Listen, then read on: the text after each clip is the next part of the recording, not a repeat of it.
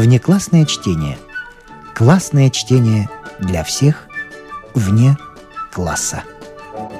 Не включенные в курс литературы. Неизвестное произведение известных авторов. Аркадий Аверченко. О детях. Материалы для психологии. У детей всегда бывает странный, часто недоступный пониманию взрослых уклон мыслей. Мысли их идут по какому-то своему пути. От образов, которые складываются в их мозгу, веет прекрасной дикой свежестью. Вот несколько пустяков, которые запомнились мне. Знакомясь с одним трехлетним мальчиком, крайне сосредоточенного вида, я взял его на колени и, не зная, с чего начать, спросил, «Как ты думаешь, как меня зовут?» Он осмотрел меня и ответил честно, глядя в мои глаза. «Я думаю, Андрей Иванович?»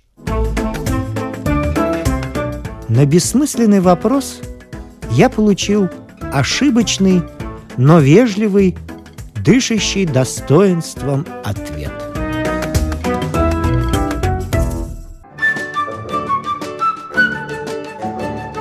Не включенные в курс литературы. Неизвестное произведение известных авторов. Аркадий Аверченко. О маленьких для больших. Вечером. Посвящаю Лиде Терентьевой.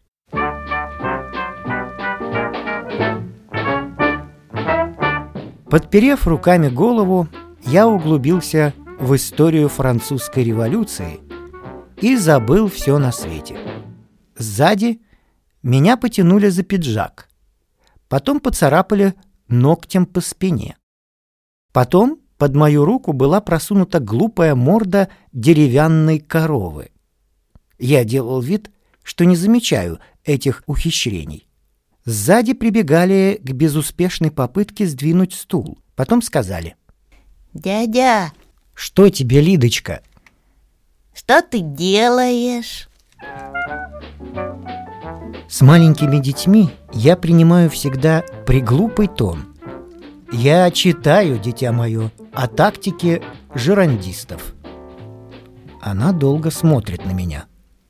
«А зачем?» Чтобы бросить яркий луч аналитического метода на неясности тогдашней конъюнктуры.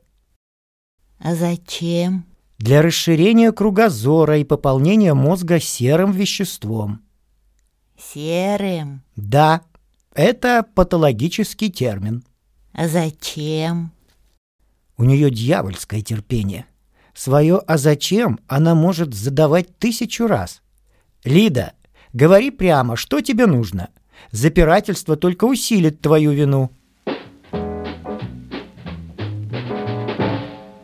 Женская непоследовательность, она, вздыхая, отвечает. «Мне ничего не надо. Я хочу посмотреть картинки». Ты, Лида, вздорная, пустая женщина. Возьми журнал и беги в паническом страхе в горы. Потом я хочу сказку. Около ее голубых глаз и светлых волос история революции бледнеет. У тебя, милая, спрос превышает предложение. Это нехорошо. Расскажи лучше ты мне. Она карабкается на колени и целует меня в шею. Надоел ты мне, дядька, со сказками. Расскажи да расскажи, ну слушай. Ты про красную шапочку знаешь? Я делаю изумленное лицо. Первый раз слышу. Ну слушай, жила была красная шапочка. Виноват. Не можешь ли ты указать точно ее место жительства для уяснения при развитии фабулы? А зачем? Где она жила? Лида задумывается и указывает единственный город, который она знает. В этом, в Симферополе. Прекрасно. Я, сгорая от любопытства, слушаю дальше. Так-так. Взяла она маслице и лепешечку, пошла к бабушке через лес. а состоял ли лес в частном владении или составлял казенную собственность? Чтобы отвязаться, она сухо бросает. Казенная. Шла-шла, и вдруг из лесу волк. По латыни «лупус». Что? Я спрашиваю, большой волк? Чё? Я спрашиваю, большой волк? Вот такой. И говорит ей. Она морщит нос и рычит. Грозная шапочка, куда ты шла, куда ты идешь? Лида, это неправда. Волки не говорят. Ты обманываешь своего старого жалкого дядьку. Она страдальчески закусывает губу. Больше не буду рассказывать сказки. Мне стыдно. Ну, я тебе расскажу. Жил-был мальчик, Где он жил? ехидно спрашивает она. Он жил у западных отрогов Урала. Как-то папа взял его и понес в сад, где росли яблоки. Посадил под деревом, а сам влез на дерево рвать яблоки. Мальчик и спрашивает. «Папаша, яблоки имеют лапки?» «Нет, милый». «Ну, значит, я жабу слопал». Рассказ идиотский, нелепый, подслушанный мной однажды у полупьяной няньки. Но на Лиду он производит потрясающее впечатление. Съел жабу? Представь себе, очевидно, притупление вкусовых сосочков. А теперь ступай, я буду читать.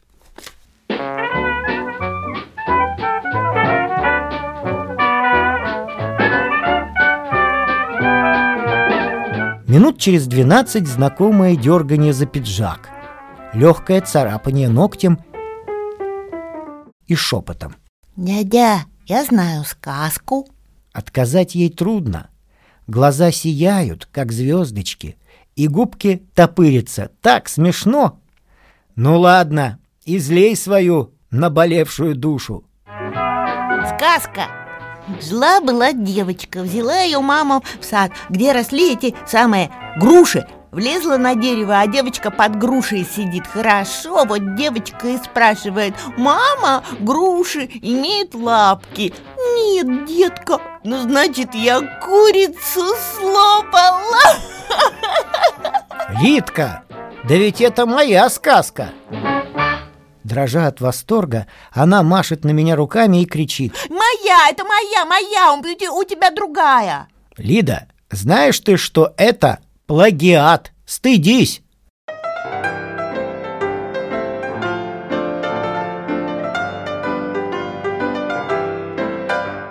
Чтобы замять разговор, она просит.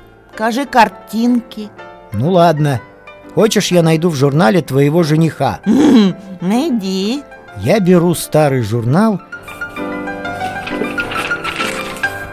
отыскиваю чудовище, изображающее гоголевского вия, и язвительно преподношу его девочке. «Вот твой жених!» В ужасе она смотрит на страшилище, а затем, скрыв горькую обиду, говорит с притворной лаской. Хорошо. Теперь дай мне книгу.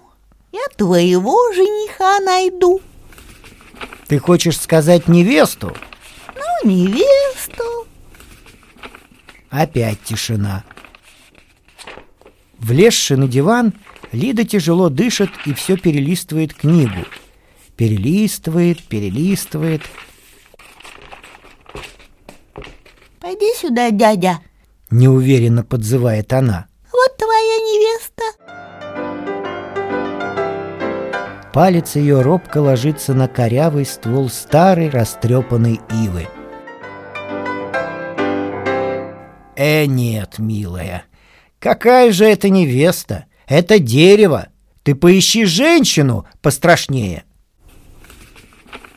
Опять тишина и частый шорох переворачиваемых листов.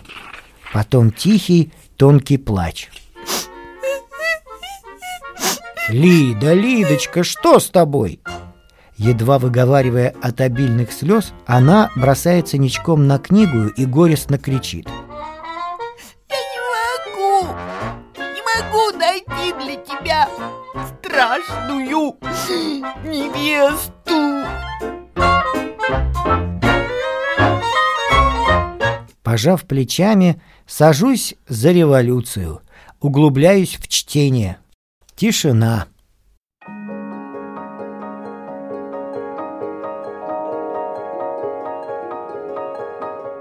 Оглядываюсь. С непросохшими глазами Лида держит перед собой дверной ключ и смотрит на меня в его отверстие. Ее удивляет, что если ключ держать в глаза близко, то я виден весь, а если отодвинуть, то только кусок меня. Кряхтя, она сползает с дивана, приближается ко мне и смотрит в ключ на расстоянии вершка от моей спины. И в глазах ее сияет неподдельное изумление и любопытство перед неразрешимой загадкой природы.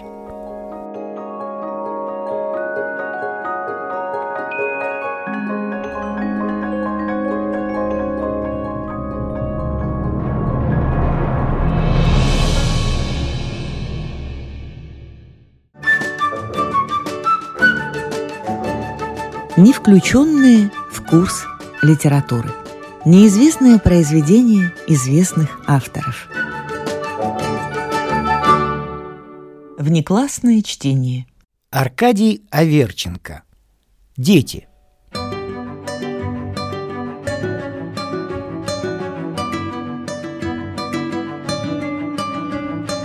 Я очень люблю детишек и без ложной скромности могу сказать, что и они любят меня.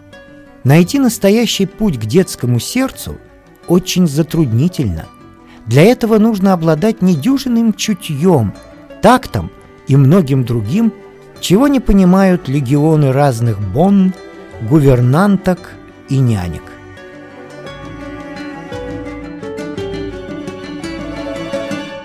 Однажды я нашел настоящий путь к детскому сердцу – да так основательно, что потом и сам был не рад.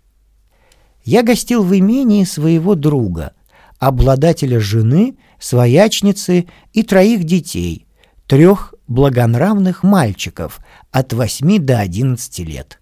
В один превосходный летний день друг мой сказал мне за утренним чаем. «Миленький, сегодня я с женой и свояченицей уеду дня на три. Миленький, Ничего, если мы оставим тебя одного?» Я добродушно ответил. «Если ты опасаешься, что я в этот промежуток подожгу твою усадьбу, залью кровью окрестности и, освещаемый заревом пожаров, буду голый плясать на неприветливом пепелище, то опасения твои преувеличены более чем наполовину. Дело не в том, а у меня есть еще одна просьба. Мы, видишь ли, забираем с собой и немку. Присмотри за детишками, а? Что ты? Да я не умею присматривать за детишками. Не имею никакого понятия, как это так э, за ними присматривают. Ну, следи, чтобы они все сделали вовремя, чтобы не очень шалили, чтобы им в то же время не было скучно. Ну, ты же такой милый. Милый-то я милый. А если твои отпрыски откажутся признать меня как начальство? Но я скажу им, о, я уверен, вы быстро сойдетесь. Ты такой общительный.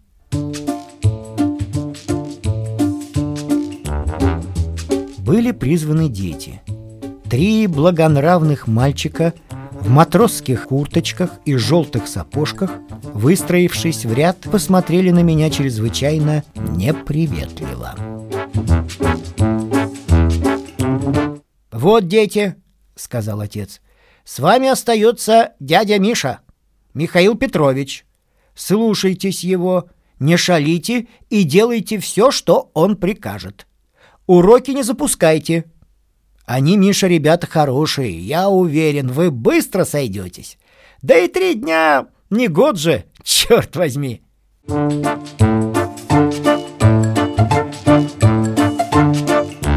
Через час все, кроме нас, сели в экипаж и уехали. Я, насвистывая, пошел в сад и уселся на скамейку.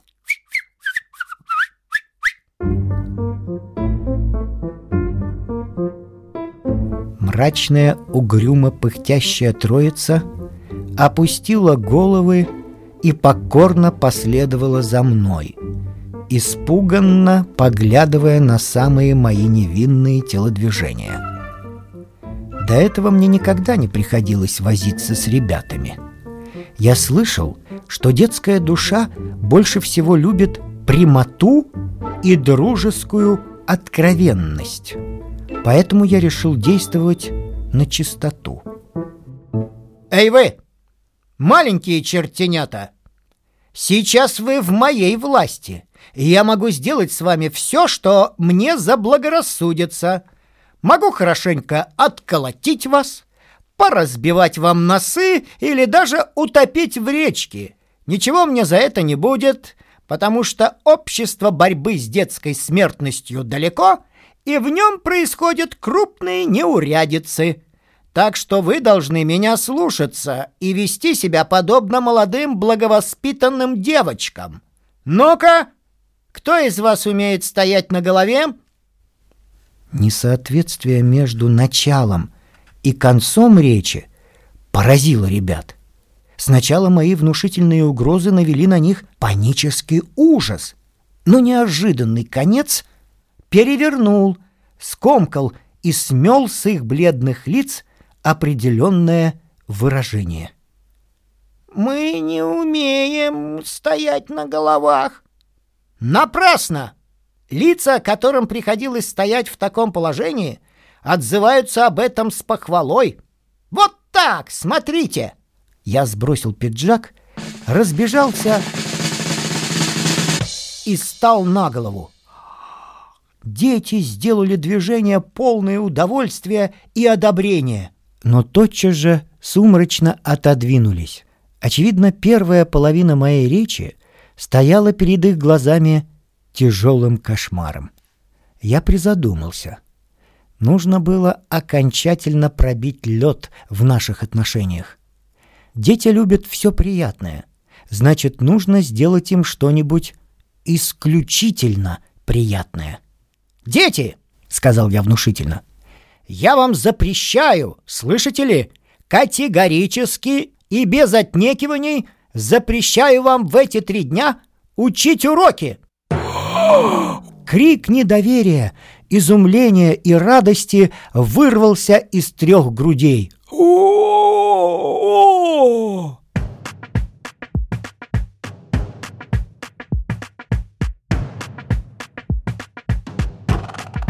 О! Я хорошо знал привязчивое детское сердце. В глазах этих милых мальчиков засветилось самое недвусмысленное чувство привязанности ко мне, и они придвинулись ближе. —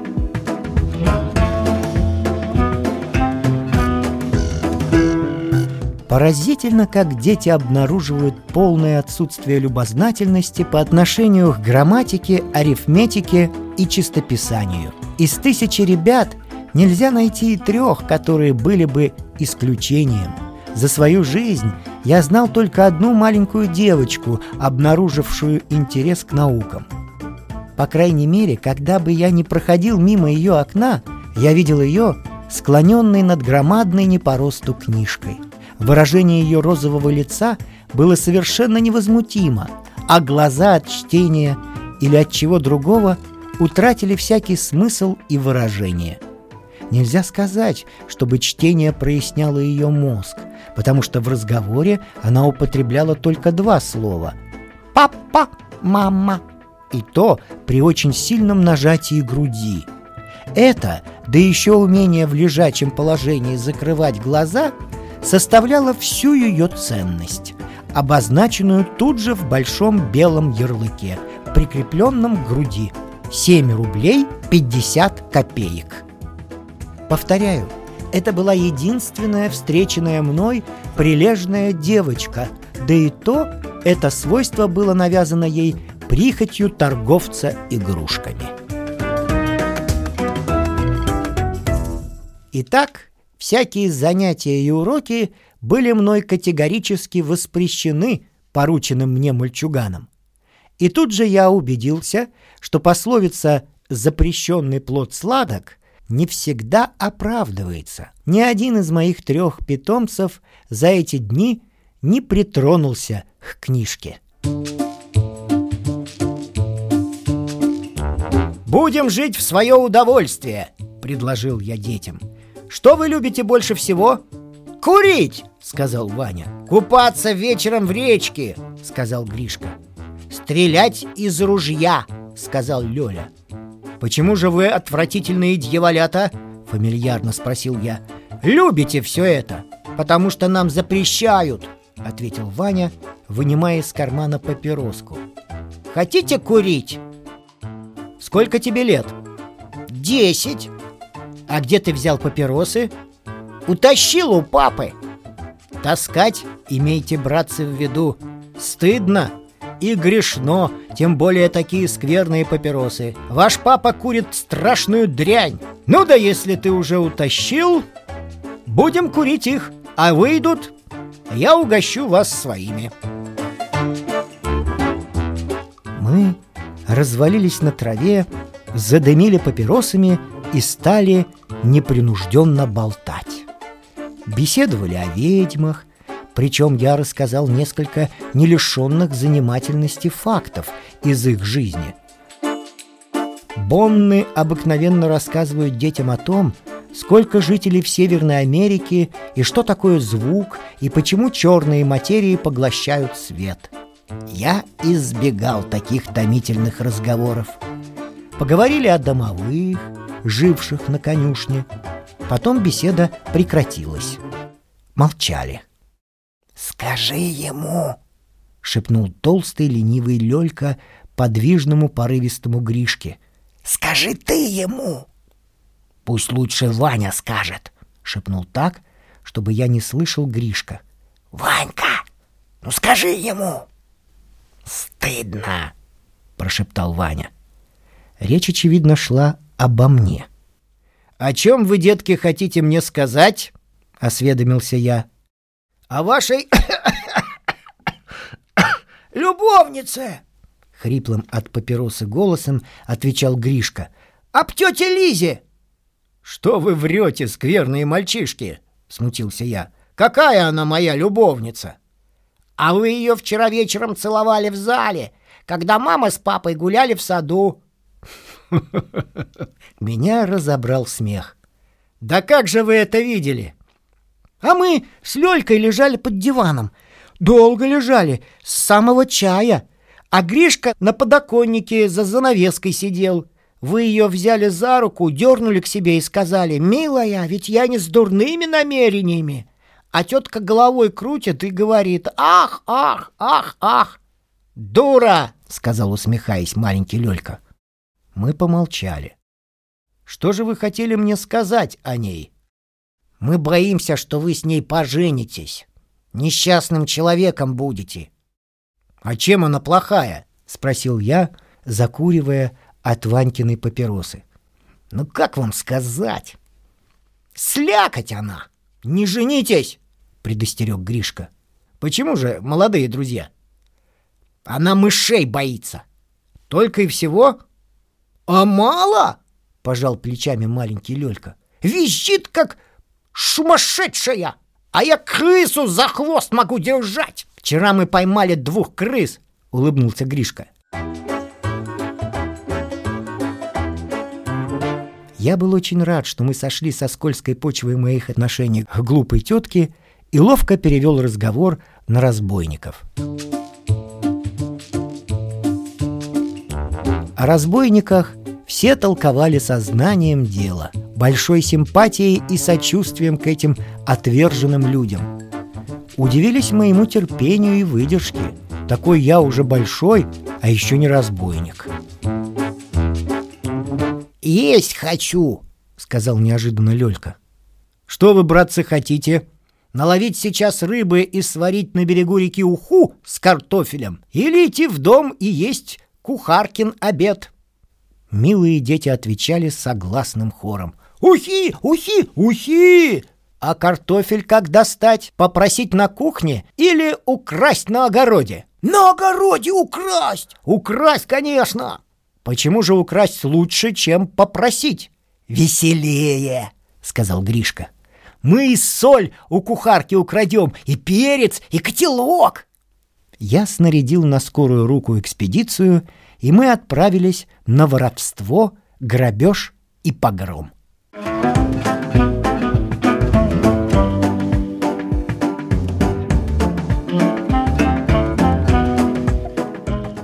Был уже вечер, когда мы, разложив у реки костер, хлопотали около котелка. Ваня ощипывал стащенного им в сарае петуха, а Гришка, голый, только что искупавшийся в теплой речке, плясал перед костром. Ко мне дети чувствовали нежность и любовь, граничащую с преклонением.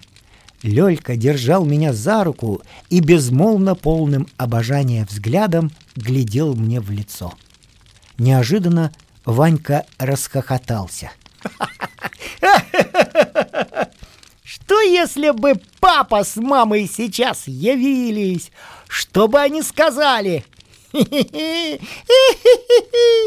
Запищал голый Гришка.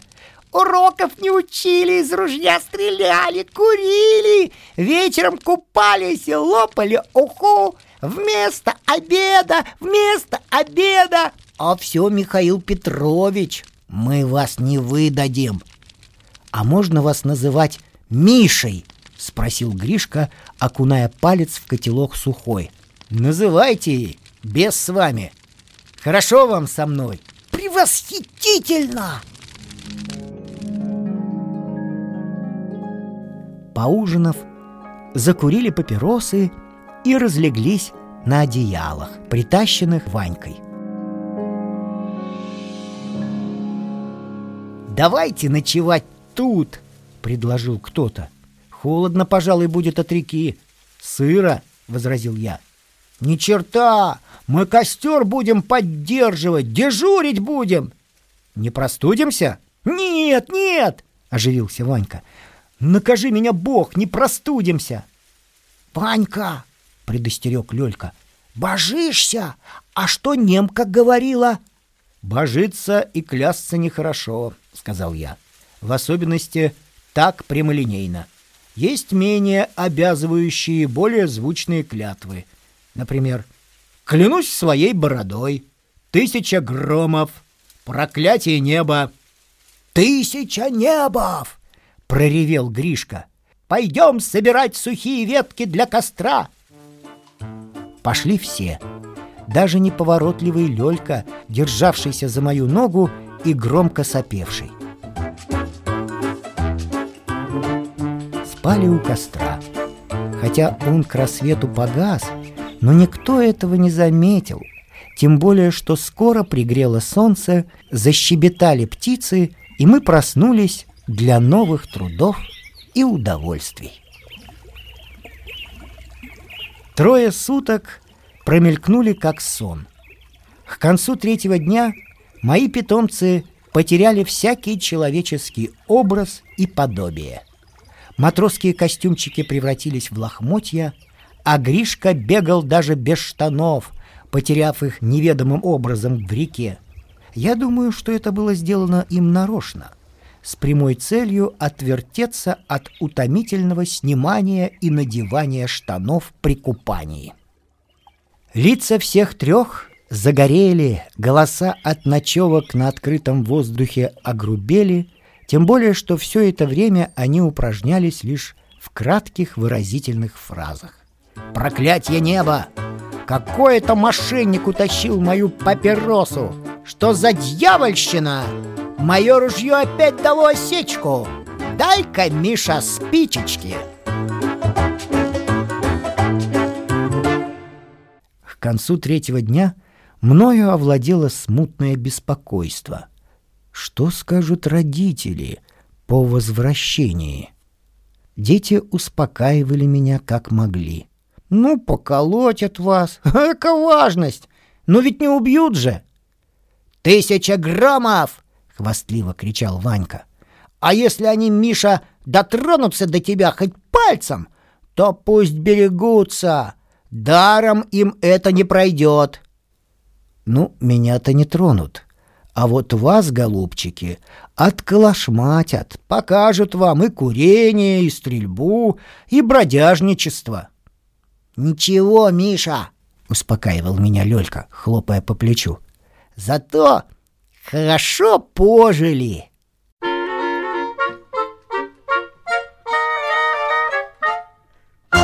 Вечером приехали из города родители, немка и та самая глупая тетка, на которой дети не советовали мне жениться из-за мышей. Дети попрятались под диваны и кровати, а Ванька залез даже в погреб.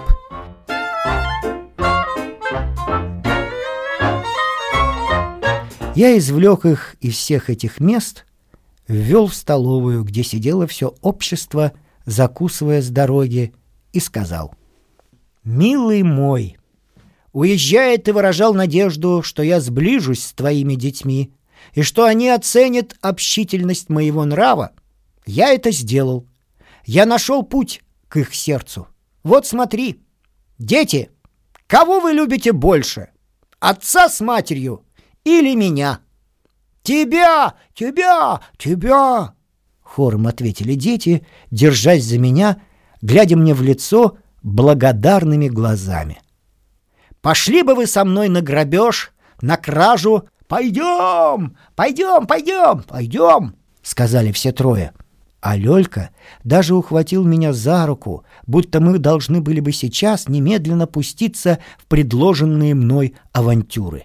«Было ли вам эти три дня весело?» «Ого! О! О!» Они стояли около меня рядом, сильные, мужественные, с черными от загара лицами, облаченные в затасканные лохмотья, которые придерживались грязными руками, закопченными порохом и дымом костра. Отец нахмурил брови, обратился к маленькому Лёльке, сонно хлопавшему глазенками — «Так ты бы бросил меня и пошел бы за ним?» «Да», — сказал бесстрашный Лёлька. «Клянусь своей бородой! Пошел бы!»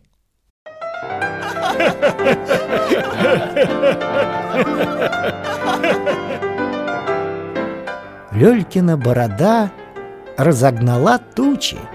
Все закатились хохотом, и громче всех истерически смеялась тетя Лиза, бросая на меня лучистые взгляды. Когда я отводил детей спать, Гришка сказал грубым, презрительным голосом. «Хохочет тоже, будто ей под юбку мышь подбросили. Дура!»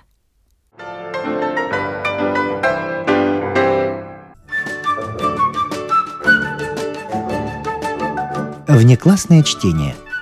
Классное чтение для всех вне класса.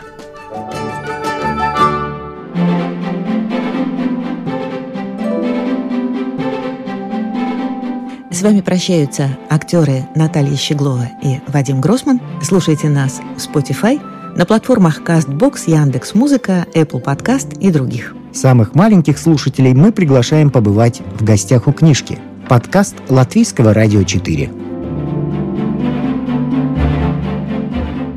Если вы слушаете нас на ваших любимых подкаст-платформах, ставьте нам, пожалуйста, оценки и оставляйте комментарии, где это возможно. Мы все читаем, нам очень интересно ваше мнение. А для тех, кого интересует наша женская роль в истории, в подкасте Латвийского радио 4 звучат истории на манжетах.